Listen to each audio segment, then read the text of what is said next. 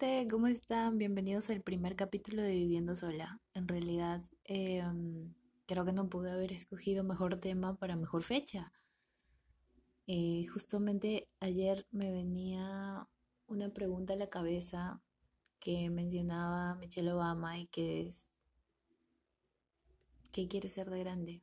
Porque justamente ayer se, eh, comencé a ver todas las publicaciones de niños chiquititos que habían dado en Instagram, todos publicando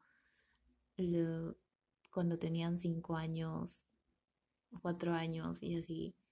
Y me acordé de esto cuando yo tenía 4, 5, 7 años y me preguntaban qué quería ser de grande. Yo decía que quería ser enfermera porque mi mamá es enfermera.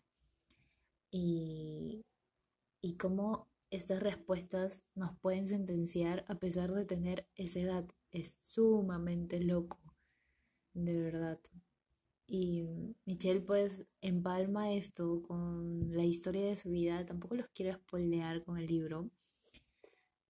Pero básicamente ella se encuentra en un momento de su vida en un dilema con su carrera profesional y hacia dónde le están llevando las vivencias que a ella le tocó y qué giro iba a dar su carrera profesional ante esto. Y ella siempre fue pues la que tenía planeado hasta dónde quería llegar y qué quería hacer y cuál era el paso siguiente. Y así súper super programada.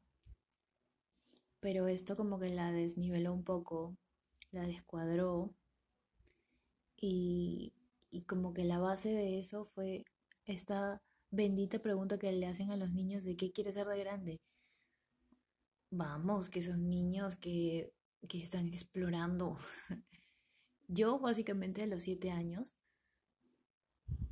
dije que quería ser enfermera, como les había contado. Entonces, como que desde ahí me sentencié, sentencié mi educación a que esté basada en ciencias y me enseñaran pues siempre matemáticas y cosas que tengan que ver con biomédicas para yo poder entrar a la universidad, ya que es un es, lleva a veces mayor tiempo, más esfuerzo el entrar a carreras de biomédicas.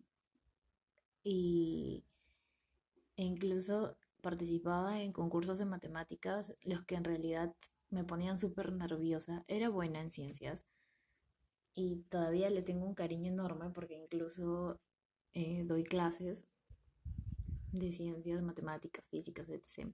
Aquí casual haciéndome el cherry. No. Pero ir a los concursos se me hacía a mí súper, súper presión porque, no sé, sentía que, que no era suficiente. Solía compararme también con muchas compañeras. En fin, hasta terminar secundaria prácticamente la pasé enfocada en eso, en ciencias, sin ni siquiera tener apertura de parte de mi papá, porque mi papá siempre era un estudia, estudia, estudia, estudia, y no tuve la opción de hacer arte, de, de hacer danza, que yo luego descubrí que me encantaba, pero no había tenido la oportunidad. ¿Todo por qué? Por decir de chiquita que quería ser doctora. ¿Dónde? ¿Dónde se ha visto? Entonces, en esa preparación, pues había un grupo selecto de chicos que, eran muy buenos en matemáticas y, tenían preparación eh, por las tardes en la casa de un, de un docente. Pero en una ocasión una de mis mejores amigas se fue de emergencia por el hospital y fui a visitarla. Fui a verla y me quedé con ella una noche.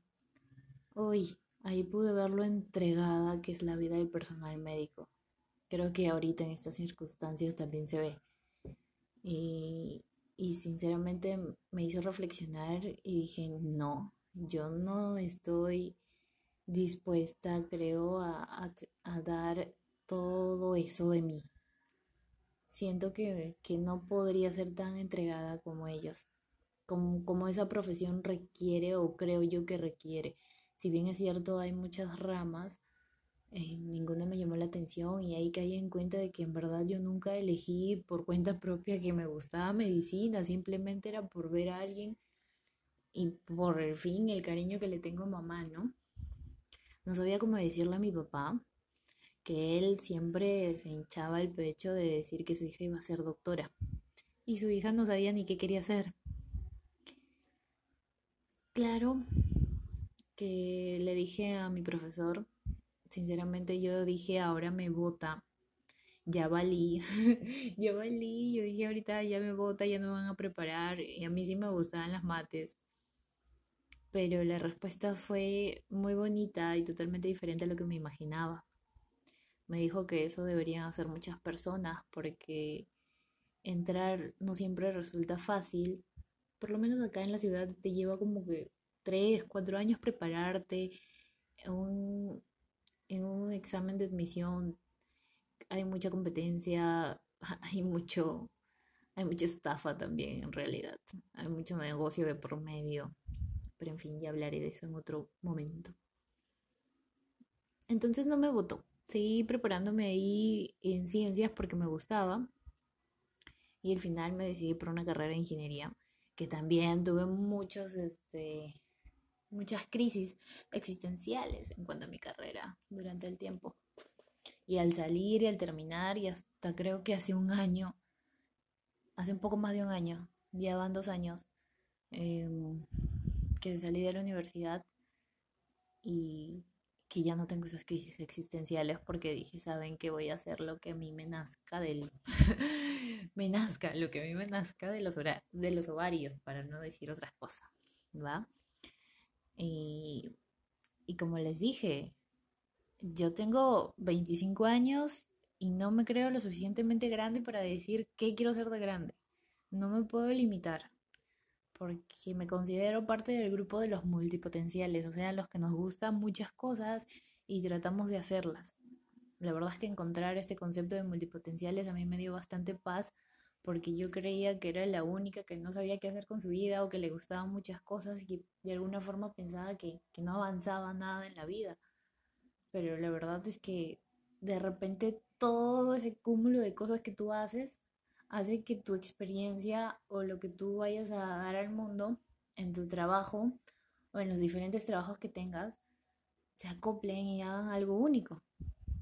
Entonces, a mí aprender de diferentes cosas, tanto de ingeniería como de educación, como de marketing eh, y infinidad de cosas que yo he venido viendo, pues me ha hecho hacer, por ejemplo, unas clases mucho más didácticas, a mis niños, en mis grupos, en las ONGs también, mm, ser mucho más comprensiva y de repente aplicar y tener mejores estrategias en diferentes proyectos.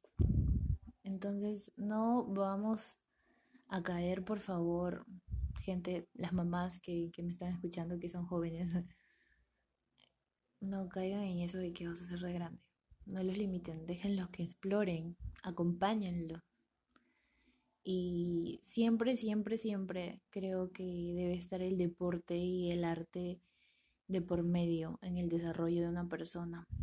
Vamos, los grandes, grandes ejemplos de la humanidad han sido buenos en arte y en deporte si bien es cierto, se les ha conocido de repente por un invento súper importante en física o algo así, pero siempre han tenido ellos en cuenta que mente y cuerpo van juntos, que el desarrollo de estos dos es primordial para que tú logres tu objetivo. Entonces, yo lo que venía a decir es esto, no nos limitemos. Eh, los chiquitos tienen esa opción de ir descubriendo, ir explorando qué les gusta. Y los grandes tenemos la opción de hacer lo mismo, pero tenemos el comodín de nuestra experiencia. Una experiencia que nos respalda, porque cada experiencia de vida hace que seamos únicos. Únicos y así somos más interesantes. Entonces, ¿por qué no vivir? ¿Por qué limitarnos? ¿por qué no ser multidisciplinarios y hacer eso que se te antoja? Eso que se te antoja, eso que te da ganas de averiguar, eso que te da mucha, mucha curiosidad. Anímate. Al final de cuentas, como vemos, como estamos viviendo ahorita, todo puede pasar. Y lo peor es sentir ese, ese mal gusto de lo pude haber hecho o lo pude haber probado. Ustedes no saben la paz que yo tengo de haberme peleado mil veces con mi papá porque quería bailar estando en la universidad, porque quería hacer pole dance, porque quería ser instructora de gimnasio, porque quería, eh, en fin, las miles de peleas que he tenido con mi papá por no dedicarme exclusivamente a la universidad. Em, pero yo miro atrás y digo, wow, felizmente lo hice, felizmente nos peleamos tanto. Y nada, mi papá me, me adora igual. Es que ellos tienen miedo. Miedo de que no, no seamos lo suficientemente buenos para seguir con nuestras vidas cuando ellos ya no estén. Pero en la vida se aprende.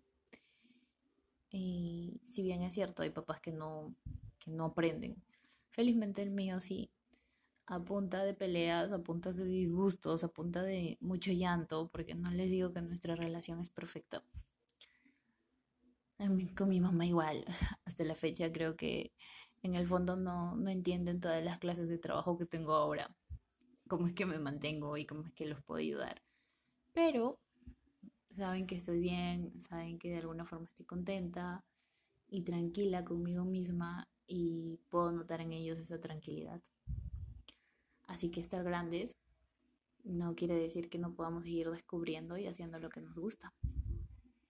Bueno, ya empezó la bulla por aquí en el DEPA, así que los dejo. Espero poder conversar con ustedes próximamente, tal vez la otra semana. No tengo día fijo para este podcast, pero me siento muy cómoda haciéndolo.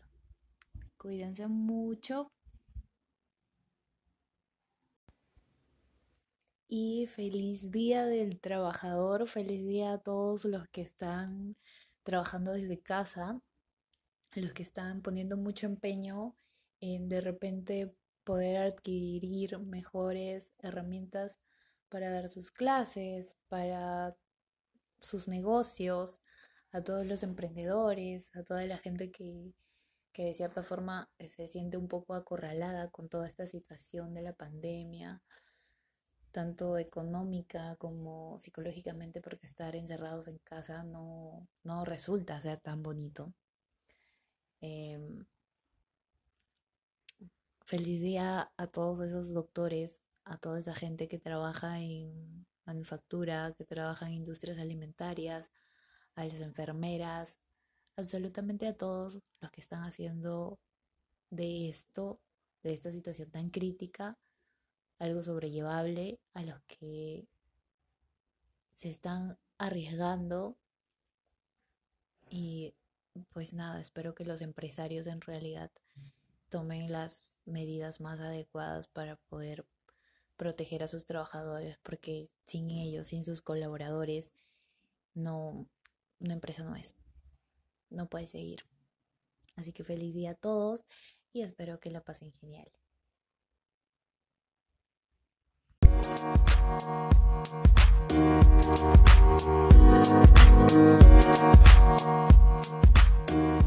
back.